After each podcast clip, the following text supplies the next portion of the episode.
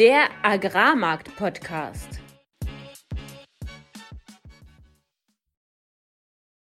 Heute diskutieren wir die alte Leier der Zinswende der Zentralbanken, eine extrem starke Ölpreisrallye und wie sie die Märkte beeinflusst und im Deep Dive das Hin und Her im Exportkorridor von Russland und ein Schmankel zum Schluss, nämlich den Händlerspruch der Woche. Alles, was wir im heutigen Podcast besprechen werden, sind unsere persönlichen Meinungen von Philipp und von mir und keine Anlageberatung. Herzlich willkommen an diesem Freitag, dem 4. November um 19.30 Uhr. Es begrüßen euch mal wieder Philipp Schilling, das bin ich, Landwirt und war die letzten zehn Jahre im internationalen Agrarhandel tätig. Und mein Name ist Fabian Wirzog. Ich habe 2019 als Agrarhändler in Deutschland angefangen, anschließend in Genf gearbeitet und bin aktuell Energy Trader in Amsterdam.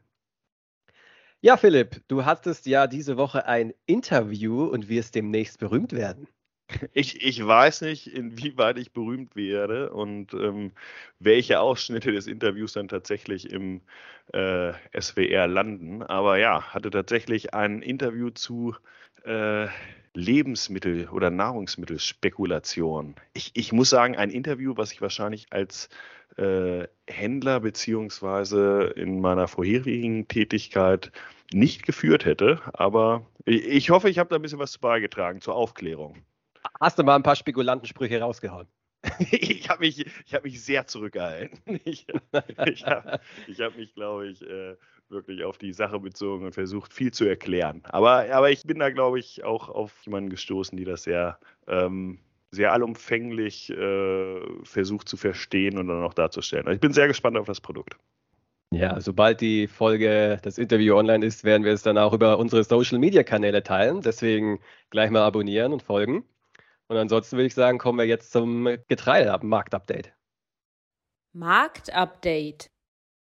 Was für eine Woche. Ähm, wir schließen heute und damit ja auch die Woche an der Warenterminbörse in Frankreich mal tief auf dem Dezembertermin bei 339,25 Euro.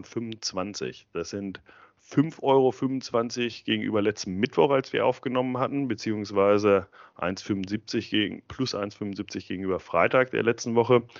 Hat sich also theoretisch gar nicht so viel verändert.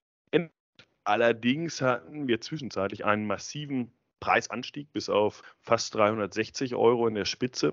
Und der wurde dann relativ schnell wieder abverkauft. Was ist passiert? Ähm, am Anfang der Woche und äh, oder am Ende letzter Woche hat dann Russland übers Wochenende bekannt gegeben, sie würden aus dem Exportkorridor aussteigen.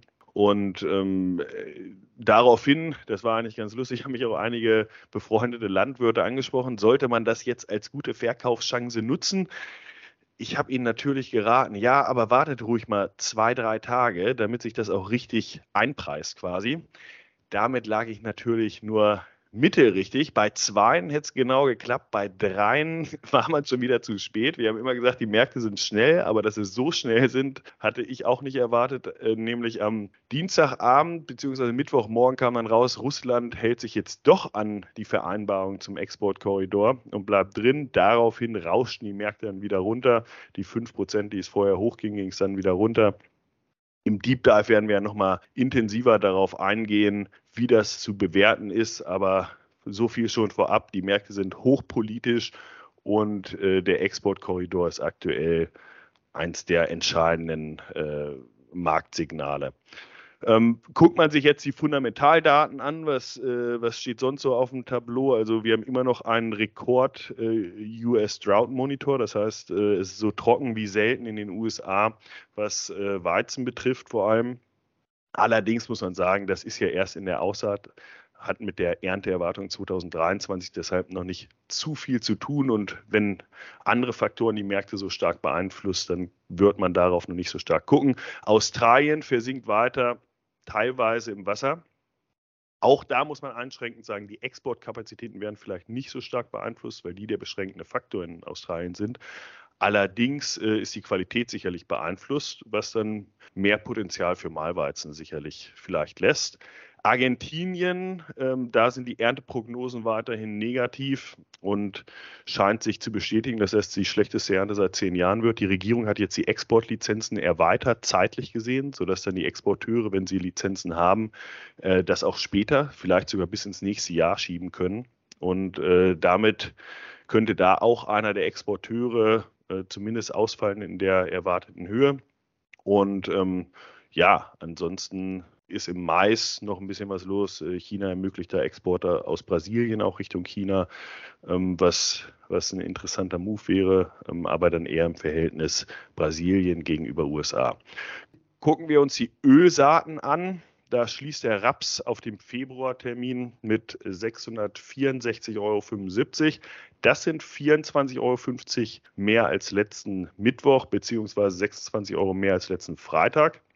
Stieg also äh, mit dem russischen Exportkorridor News auch stark an.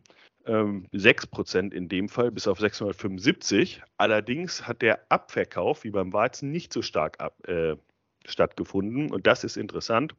Wir hatten ja schon die letzten zwei Wochen darüber gesprochen, dass aus technischer Sicht hier der, der Raps gerade unterstützt ist, dass viel auch eingepreist ist von den bärischen Neuigkeiten.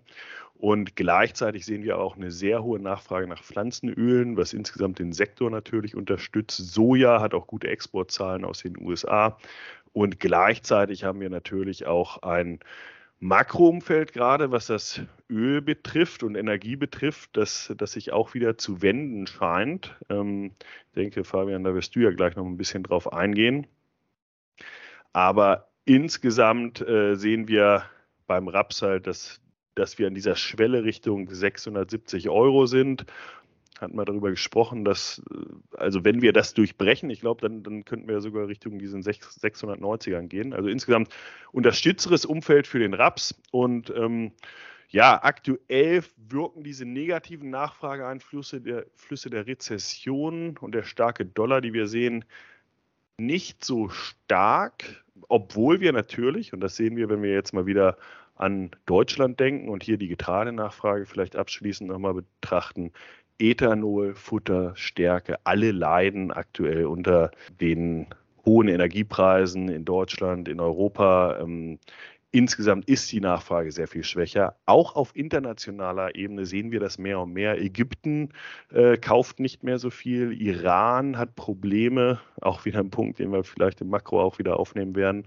Ähm, das scheint aktuell ausgeblendet zu sein durch diese politischen Faktoren, durch die anderen Makroeinflüsse ähm, aber die uns sicherlich dieses Jahr begleiten werden und wieder treffen werden. Und deshalb ähm, ein hochsensibler Markt ähm, und gebe damit erstmal zu dir ab, Fabian. Allerdings hochsensibler Markt. Ich denke, das ist einer der spannendsten Märkte der letzten Jahre, vielleicht sogar Jahrzehnten. Äh, extrem hohe Volatilität, sehr viel Schwankungen, extrem viele neue News, die rauskommen, die den Markt auch immer bewegen. Und wenn man mal Makro anschaut, was ist die letzte Woche passiert? Also wir haben gesehen, Aktien sind 1,6 Prozent gefallen. Der Euro-US-Dollar ist ein halbes Prozent runter auf 0,99, pendelt da jetzt schon seit, ja, seit Anfang Dezember irgendwie um die 1,00-Marke, um die Parität herum. Und Öl ist fast 4 Prozent nach oben, insbesondere heute über 5 Prozent hoch. Und äh, ja, was waren jetzt die Gründe? Erst einmal wieder das alte Spiel von äh, Fed Pivots. Das heißt, wird die Fed, die, die US-Zentralbank, die Zinsen vielleicht jetzt wieder bald senken oder im ersten Schritt erstmal aufhören, die Zinsen weiter zu erhöhen. Äh, da war vor dem Fed-Meeting diese Woche wieder die Hoffnung, wieder die wie bei jedem Fed-Meeting davor, immer schön Hoffnung, dieses Mal wird es passieren und dann der Markt geht hoch, der, der Dollar fängt an schwächer zu werden, dann kommt es zum Fed-Meeting dann war es dieses Mal auch so, dass das Statement, was eine halbe Stunde vor der Pressekonferenz veröffentlicht wird, tatsächlich auch ziemlich dowish war, also sehr. Das muss erklären. Zinslocker, sehr. Ja, also taub, im, im Zentralbanksprech gibt es einmal taubenhaft und einmal adlerhaft. Und das Taubenhafte ist für niedrige Zinsen und der Adler, der Hawk für, für hohe Zinsen. Und die Sprache, die Language in diesem Statement war eben sehr, sehr darauf bedacht, okay, wir, wir werden die Zinsen nicht dauerhaft jeden Monat jetzt um 75 Basispunkte um 0,75 Prozent anheben. Und der Markt hat das als Anlass genommen zu sagen, hey, wenn Sie jetzt bald aufhören, weiterhin so stark die Zinsen anzuheben, werden Sie auch demnächst aufhören. Erstmal gerallied, ähm, nur um dann 30 Minuten später von Paul, dem US-Fed dem US-Zentralbankchef abgewatscht zu werden, der mich eine Frage von einem Journalisten bekommen hat, der gesagt hat, ja, also nach dem Statement, was ja gerade rausgekommen ist und nach den ersten Worten von Ihnen ist der Markt ziemlich nach oben gegangen. Und Paul hat dann, man muss sich wirklich mal das Video anschauen, hat, man, man hat richtig gesehen, wie ihn das verärgert hat und er hat für die nächsten Minuten dann nur noch erzählt, warum die Fed weiter die Zinsen erhöhen wird, warum sie lieber übertreiben werden mit der Erhöhung, als zu früh aufzuhören. Und es ist wirklich ein Paradigmenwechsel. Früher war ja immer das Motto, lieber zu viel Inflation als zu wenig, lieber drucken wir zu viel als zu wenig. Und das hat sich komplett umgedreht zu aktuell. Lieber erhöhen wir die Zinsen zu stark und im Crash können wir dann immer noch anfangen zu drucken, als dass wir jetzt zu wenig anheben und die Inflation komplett außer Kontrolle gerät. Und das war so dieses Hauptereignis in der USA. Rüber zu Europa. Da haben wir gesehen, die EZB, die, ja, sag ich mal, die diesen initialen Move der Aktienmärkte nach oben unterstützt hat, indem sie gesagt hat, ja, die Inflationsursache, das liegt ja nicht an der Notenbankpolitik und dass wir über Jahre und Jahrzehnte extrem gedruckt haben und die Zinsen auf Null, sondern es liegt an, ein, an externen Schocks. Also so nach dem Motto, ja, Lagarde hat, doch sogar, Lagarde hat doch sogar gesagt, es kam überraschend. Ne? Es, kam, es, kam, es, kam, sehr überraschend. Hat, hat, sie wirklich gesagt. Sie hat sich auch letztens irgendwann mal entschuldigt dafür, dass sie so spät reagiert haben. Und ja, Lagarde, man merkt, dass sie keine Ökonomin ist, sondern Politikerin. Und auch eine Politikerin von einem südeuropäischen Land, äh, Frankreich. Und ja, also es ist eine Katastrophe. So, also Euro wieder runter, abverkauft. Ähm, am nächsten Tag kam sie dann doch um die Ecke und meinte so, hey, hey, hey, stopp, stopp, stopp. Also wir müssen die Zinsen doch weiter erhöhen, selbst in einer Rezession. Und das war der entscheidende Begriff. In Kombination mit Paul, ähm, am nächsten, also was Paul gesagt hat, hat der Markt dann gesagt, okay, doch kein Fed-Pivot, doch kein EZB-Pivot. Die werden wohl weiterhin noch Zinserhöhungen sehen und ist dann erstmal wieder nach unten gegangen. Und ja, wir haben sogar an dem Fed-Tag den, den größten Abverkauf ever gesehen an einem Tag, wo ein Zentralbank-Meeting war. Und das, das waren so die Hauptereignisse in der letzten Woche. In Sachen Zentralbank gab es natürlich noch hier und da ein paar Wirtschaftszahlen, Aufgangseingänge, die in Deutschland einbrechen, vor allem im Export. Die Inlandsnachfrage ist erstaunlich robust noch, liegt vermutlich daran, dass es viele aufgeschobene Käufe gibt, dass ähm, die, der Konsument nachdem der Krieg begonnen hat und nach die ganz, nachdem die ganzen Inflationszahlen kamen, erstmal gewartet hat, erstmal zurückhaltend war. Aber jetzt Investitionen, die nötig wurden, wie die Waschmaschine ist alt und leckt schon und jetzt ist sie wirklich kaputt oder ja, ich, ich habe jetzt eine Couch gekauft zum Beispiel. Ja, ganz ehrlich, ich, ich, dachte auch gerade dran, ich, ich musste unbedingt ein Auto kaufen. Ich habe es jetzt auch gekauft und habe es auch lange vor mir hergeschoben. Ich glaube, alle machen das Gleiche. Äh, die Zahlen sagen es. Inlandsnachfrage stark, Export schwach. Was so ein bisschen so ein Schocker nochmal war auf der Makroseite, war, dass die BS, BASF gesagt hat, sie baut jetzt die Produktion in Europa systematisch ab und fährt sie in den USA hoch wegen Energiepreisen. Etwa zur gleichen Zeit kam dann Linde, das größte Unternehmen im DAX, und hat angekündigt, dass sie sich aus dem DAX delisten und lieber in der USA dann an der Börse notiert sind. Also Wirtschaftsstandort Deutschland sieht aktuell alles andere als, als rosig aus. Aber das war diese Woche nur so ein, ja, so ein Nebenthema, weil es allgemein ja, es hat bekannt sich bestätigt, ist. was wir letzte Woche diskutiert haben. ja, ja, was wir die letzten Wochen eigentlich diskutiert haben. Es, ändert, es ändert sich aktuell wenig. Es kommen jede Woche schlechte Zahlen raus und es bleibt, bleibt schlecht. Genau, und äh, vielleicht nochmal ein Wort zum Ölpreis, weil, weil wir hatten ja schon viel über die Korrelation auch Ölpreis mit Agrarpreisen gesprochen und äh, was ist da passiert? Ja, Ölpreis ist jetzt auf 91 äh, Dollar pro Barrel gestiegen für das amerikanische Öl. Äh, Tiefpunkt war 76 Dollar Ende September. So, initial war eben, warum hat der Markt abverkauft? Ja, die Wirtschaft ist schlecht. China ist im Covid-Lockdowns wieder. Nachfrage bricht eh vor allem in Asien an.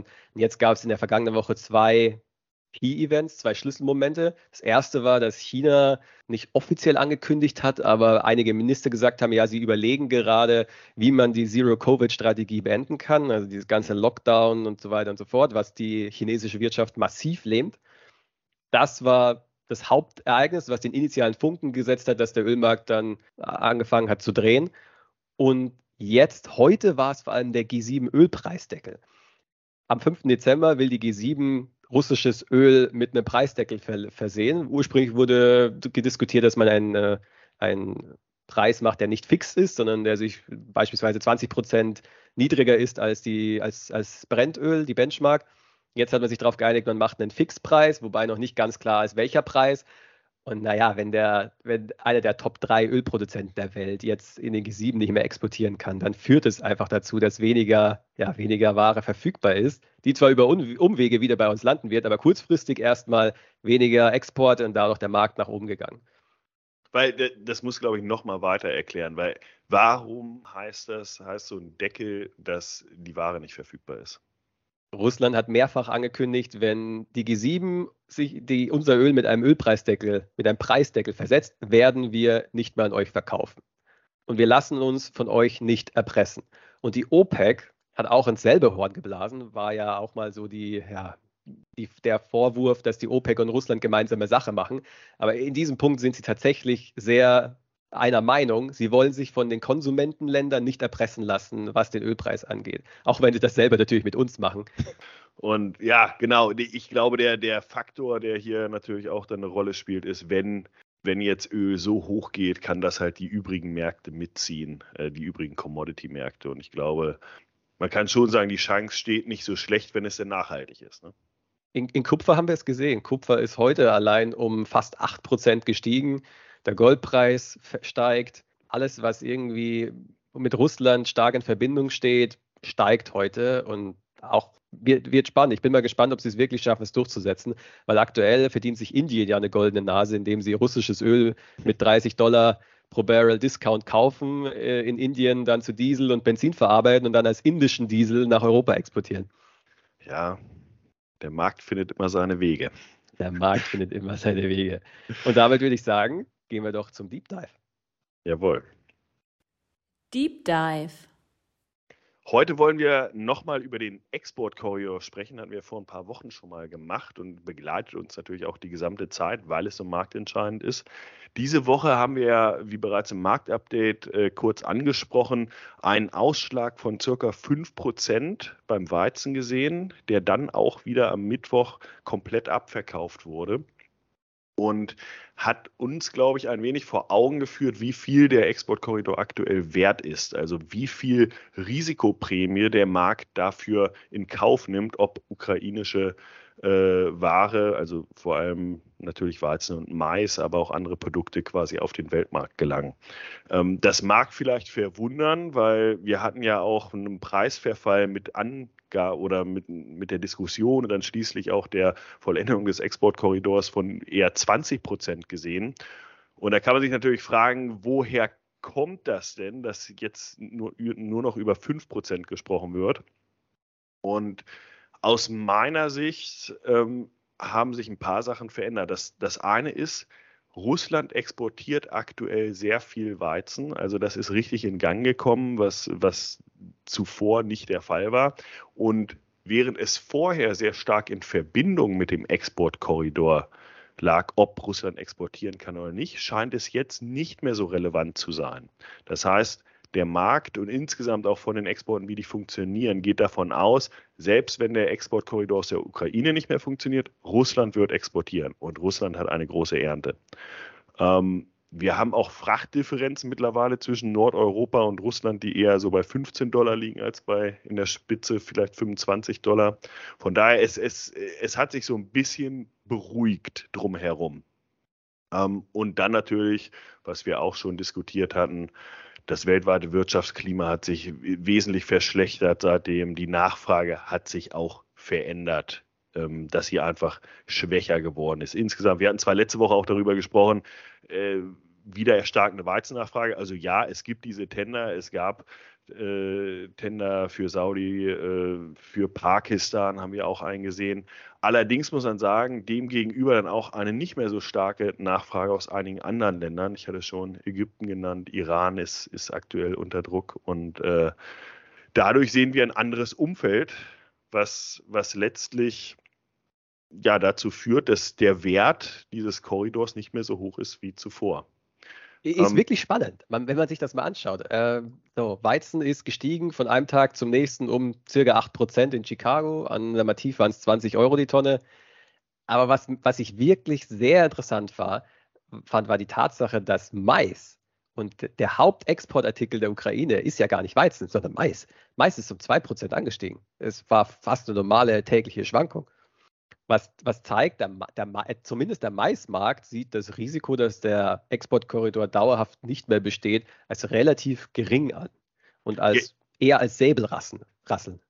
Richtig, vielleicht muss man noch dazu sagen, dass die US- Mais, der gehandelt wird an der Seaboard, vielleicht nicht ganz so stark korreliert dann äh, mit dem ukrainischen Mais wie der Weizen korreliert mit dem äh, Weltmarktweizen. Also da, da gibt es vielleicht auch noch so leichte Unterschiede, aber dennoch stimme ich dir voll zu, äh, dass das ist nicht ganz so relevant oder wird nicht ganz so relevant gehandelt, ja.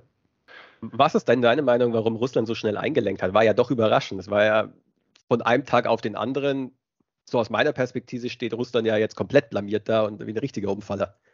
Ja, das würde ich sagen, das wird ja auch am stärksten aktuell diskutiert quasi. Äh, wie konnte Russland oder was ist das für eine Außenpolitik, die am Samstag äh, oder ja, Samstag glaube ich sagt, ja, wir steigen aus und dann am Dienstag sagt äh, oder Dienstagabend oder Mittwoch sagt, ja, Mensch, wir haben mit Erdogan telefoniert, wir machen es jetzt doch weiter. Ähm, gut, am Ende kann man nur spekulieren. Ne? Ich glaube, eine der Schlussfolgerung, die manche ziehen, ist, äh, Russland ist dann doch von den Nationen stärker abhängig, die ihm gegenüber noch freundlich gestimmt sind, wie beispielsweise der Türkei, die natürlich ein extrem starkes Interesse daran hat, weiterhin günstigen ukrainischen äh, Weizen wie auch Mais zu bekommen. Ist die Frage, ob das wirklich so ist oder ob äh, Russland hier einfach, ähm, ja, vielleicht versucht, dieses Druckmittel oder vielleicht auch sieht, dass, dass da ein Entgegenkommen zu verzeichnen ist. Ich meine, wir wissen nicht ganz genau, was Erdogan so versprochen hat äh, in dem Telefonat. Auf jeden Fall scheint er wesentlich oder sehr offen gegenüber den Wünschen Russlands bezüglich einer Veränderung des zukünftigen Exportkorridors zu sein. Und ich hatte heute gerade ein äh, Statement von Guterres, also dem UN-Vorsitzenden gesehen, der da ja auch involviert ist, äh, der meinte ja, wir müssen die Düngerknappheit weltweit lösen und russischer Dünger muss an die Weltmärkte gelangen. Heißt ja, vielleicht wurden da auch schon einige Versprechungen gemacht, die Russland da etwas milder stimmen. Also beide Interpretationen haben, glaube ich, ihre Relevanz, aber ähm, das ist aus meiner Sicht wahrscheinlich was, was dahinter steckt. Fabian, wie siehst du es? Ja, ich finde es sehr interessant, dass es zwei Wochen bevor der Exportkorridor ausläuft, jetzt zu so einem Flip-Flop kommt, was die Wahrscheinlichkeit, dass der Exportkorridor erneut eben zu, zustande kommt nach dem, nach dem 19. November, relativ hoch ist. Man wird nicht ja, zwei Wochen vorher sagen, oh, wir sind jetzt raus, dann ein paar Tage drauf, oh, doch wieder drin und dann am 19. November in zwei Wochen sagen, ja, nee, es geht überhaupt gar nicht. Relativ, es ist doch ziemlich wahrscheinlich, meiner Meinung nach, dass der Exportkorridor auch darüber hinaus weitergeführt wird. In, dann ist natürlich die Frage, in welcher Form und äh, vielleicht nochmal zur Erklärung für, für alle Zuhörenden auch. Es ist jetzt schon so, dass die Schiffe weiter, oder das war auch schon, als Russland gesagt hat, äh, der Exportkorridor, äh, wir sind raus, dass trotzdem die Schiffe weiter ähm, den Bosporus passiert haben, also dass diese äh, aus dem Korridor rausfahren war möglich, weil Ukraine und Türkei haben weitergemacht was nicht mehr richtig möglich ist, in den Exportkorridor reinzufahren. Und da warten tatsächlich auch viele Schiffe. Das ist aber alles Geschäft, was bereits getätigt ist. Also äh, Mais beispielsweise, der jetzt schon in den Legern in der Ukraine liegt, in den Häfen liegt und exportiert werden soll. Neugeschäft ist aktuell super schwierig, weil die Versicherer natürlich sagen, die sind zwar jetzt wieder so on board, halten, glaube ich, auch das ein, was sie vorher versprochen haben. Aber Neugeschäft extrem schwierig. Und damit muss man natürlich sagen, solange nicht klar ist, was nach dem 19.11. passiert, wird auch nicht mehr viel gehandelt. Das heißt, es hat am physischen Markt natürlich schon einen Einfluss, weil aktuell quasi kein Geschäft mehr läuft. Auch wenn der Markt, also ich würde sagen, die Marktinterpretation aktuell ist aber eher eine Entspannung. Ansonsten genau, wäre nicht ja, wieder zurück ab, bei 330. Absolut, das, das kann man so sagen. Dass der Markt geht aktuell davon aus, es geht so weiter. Und äh, kommen wir vielleicht gleich nochmal drauf, was heißt das eigentlich, wenn er weitergeführt wird. Interessant ist natürlich auch, wenn man sich nochmal erinnert, hatten wir, glaube ich, vor drei oder vier Podcasts, Türkei hatte ja getendert und für einen Termin November, Anfang Dezember. Naja, Da hat Erdogan natürlich ein besonderes Interesse daran, dass die Schiffe auch noch alle ankommen. Also schon allein deshalb ist die Wahrscheinlichkeit kurzfristig vielleicht relativ hoch. Und mit Tendern meinst du, dass die Schiffe gekauft haben, die im November geliefert werden, Ende November? Exakt, genau, genau. Danke für die Erklärung. Ja, ähm, wir, wie stehen die Wahrscheinlichkeit für eine Weiterführung? Hatten wir ja schon kurz andiskutiert. Äh, Statements von der UN. Ähm, Letztes Mal haben wir auch stark über die äh, Midterm-Elections äh, in den USA gesprochen, dass da vielleicht der Druck größer wird, irgendwie doch Richtung Verhandlungen zu gucken. Ich hatte heute gesehen, Scholz ist ja in China gerade und ähm, da warnt ja Russ äh, China zum einen Russland vor einem Atomschlag, aber gleichzeitig sagen sie, und ihr Westeuropäer solltet euch jetzt auch mal aufmachen und eine Einigung erzielen. Fühlt sich alles für mich so an, als ob mehr Richtung, lass mal über irgendwas verhandeln im Raum steht. Und ähm, deshalb würde ich auch so sagen, wie du es bereits erwähnt hast, die Wahrscheinlichkeit, und so liest es der Markt auch, dass der Korridor zumindest kurzfristig weiterläuft, ist, ist glaube ich, gegeben. Was, was passiert jetzt, wenn der, wenn der Korridor weitergeführt wird oder nicht weitergeführt wird? Das diskutieren wir jetzt im Ausblick. Ausblick. Ja, Philipp, was passiert denn, wenn der Korridor nicht weitergeführt wird? Wir werden keine Exporte mehr sehen als erstes, würde ich sagen. Genau, ich meine, die, die Frage haben wir, glaube ich, Montag, Dienstag einmal äh, beantwortet bekommen. Die, die Märkte springen ein ganzes Stück. Man sieht, dass äh, nicht mehr so viel Getreide äh, aus der Ukraine an den Markt kommt. Und ähm, ja, können wir mehr als diese 5, 6 Prozent sehen?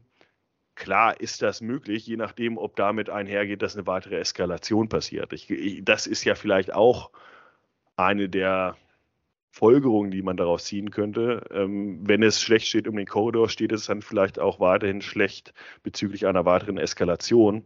Und dann ist da sicherlich noch Luft drin. Aber ich würde mal sagen, Richtung Ausblick, wir, wir hatten ja auch mal gesagt, irgendwie können sich diese Märkte Richtung 300, über 360 oder 350, 60 bewegen. Ja, bei, bei einem wirklichen Stopp des Korridors. Und daran glaube ich auch weiterhin, aber nur bei einer sehr starken Eskalation. Und dann ist halt die Frage, geht man jetzt davon aus, dass diese passiert oder nicht? Das ist wirklich ein Blick in die Glaskugel, aber ich glaube, wir, wir haben erstmal das kurzfristige gesehen, diese 5, 6 Prozent, diese 360 Euro vielleicht. Es scheint, als ob bei 360 aktuell ein Deckel drin ist. Und wie du sagst, wenn jetzt komplett wieder alles eskaliert, werden wir das brechen. Sieht aber aktuell nicht so aus. Ich habe heute gelesen in äh, News-Headline, dass Putin jetzt sogar bereit wäre für Verhandlungen.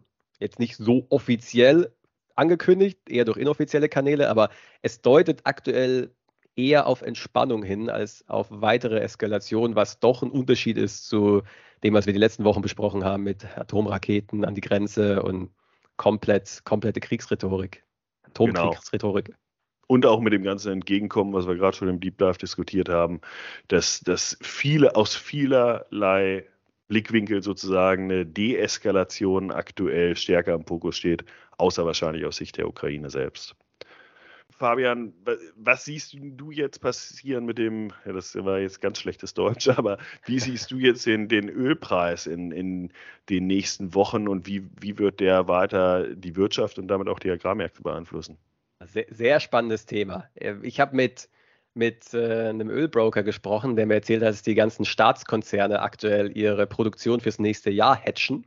Das heißt, sie da sie ja produzieren, verkaufen sie am Terminmarkt, was eigentlich eher negativer ja, oder für fallende Preise spricht, wurde gerade komplett überkompensiert durch den Ölpreisdeckel und die China Zero Covid äh, is over Geschichte. Ich, wenn, ich, wenn ich mir den Markt anschaue, scheint es so zu sein, als ob wir jetzt in so einer Range zwischen 90 bis 100 Dollar pro Barrel bleiben. Und es gibt ähnlich wie beim Getreidemarkt eigentlich. Wir sehen kurzfristige Spikes, wenn es zu Nachrichten kommt. Aber der Ölmarkt ist aktuell erstaunlich ausbalanciert. Wir sehen immer noch einen Surplus, immer noch höhere Produktion als Nachfrage, aber die Rezession ist jetzt eingepreist. Wir werden vermutlich keine riesigen Überraschungen nach oben sehen. Deswegen bin ich für den Ölpreis tatsächlich eher, ja, denke ich, dass es seitwärts läuft und dementsprechend auch für den Getreidemarkt. Ich, es wird nochmal spannend. Nächste Woche sind die, die, die Zwischenwahlen in den USA. Was da für Impulse kommt, ist jetzt schon klar, dass die Demokraten verlieren werden. Nichtsdestotrotz bleibt es spannend abzuwarten, was danach für ja, was danach für Ansagen gemacht werden, weil dann die Gewinner und Verlierer eben äh, erstmal ein Statement geben. Vielleicht gibt es jetzt irgendeine Kooperation bei bestimmten Punkten, vielleicht auch nicht. Das ist abzuwarten. Und ansonsten, ja, was in passiert weiterhin in Russland? In der Vergangenheit gab es ja, äh, ich glaube, in 80 Prozent nach den Midterms erstmal eine starke Rallye. Also der, der Markt, der Aktienmarkt liebt, wenn, wenn es keine Mehrheiten gibt, weil die Politiker dann nicht auf dumme Ideen kommen. Und in den, USA, in den USA gar nichts mehr machen. Ganz genau. Was ist bei dir auf dem Zettel? Was, was behältst du im Auge?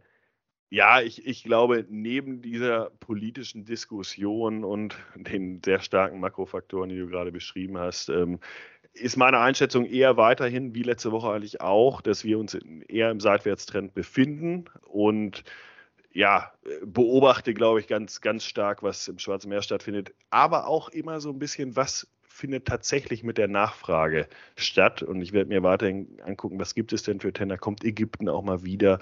Wird es hier so ein Umschwenken geben, dass das Nachfrage wieder stabiler wird. Weil wenn sie nicht stabil wird, dann merken wir das vielleicht noch nicht im Monat November, aber dann werden wir das Richtung Dezember, wenn das Januar-Februar-Geschäft quasi laufen sollte, dann werden wir es irgendwann merken, dass uns die Nachfrage fehlt. Und ich glaube, hier sollte man frühzeitig ein Auge drauf haben. Das ist jetzt, das ist heute noch zu früh für nächste Woche, aber das ist, glaube ich, insgesamt jetzt wichtig zu sehen, wie stark wird denn die Nachfrage wirklich nachhaltig beeinflusst werden.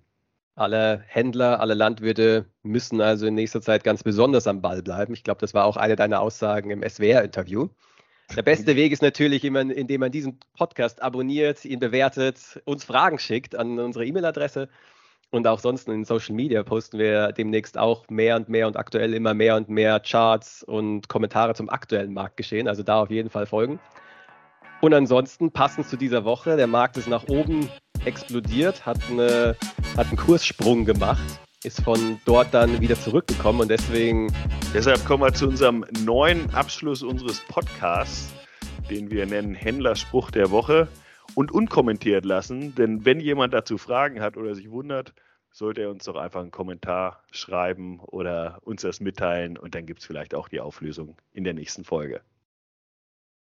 Gaps must be closed.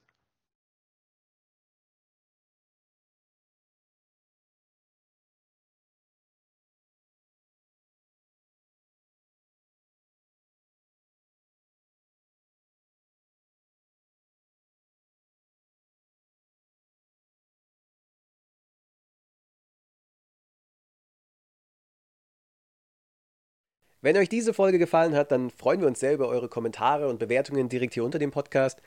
Und falls ihr Fragen habt oder Anregungen, schreibt uns gerne eine Mail an studio.agrarmarktpodcast.de.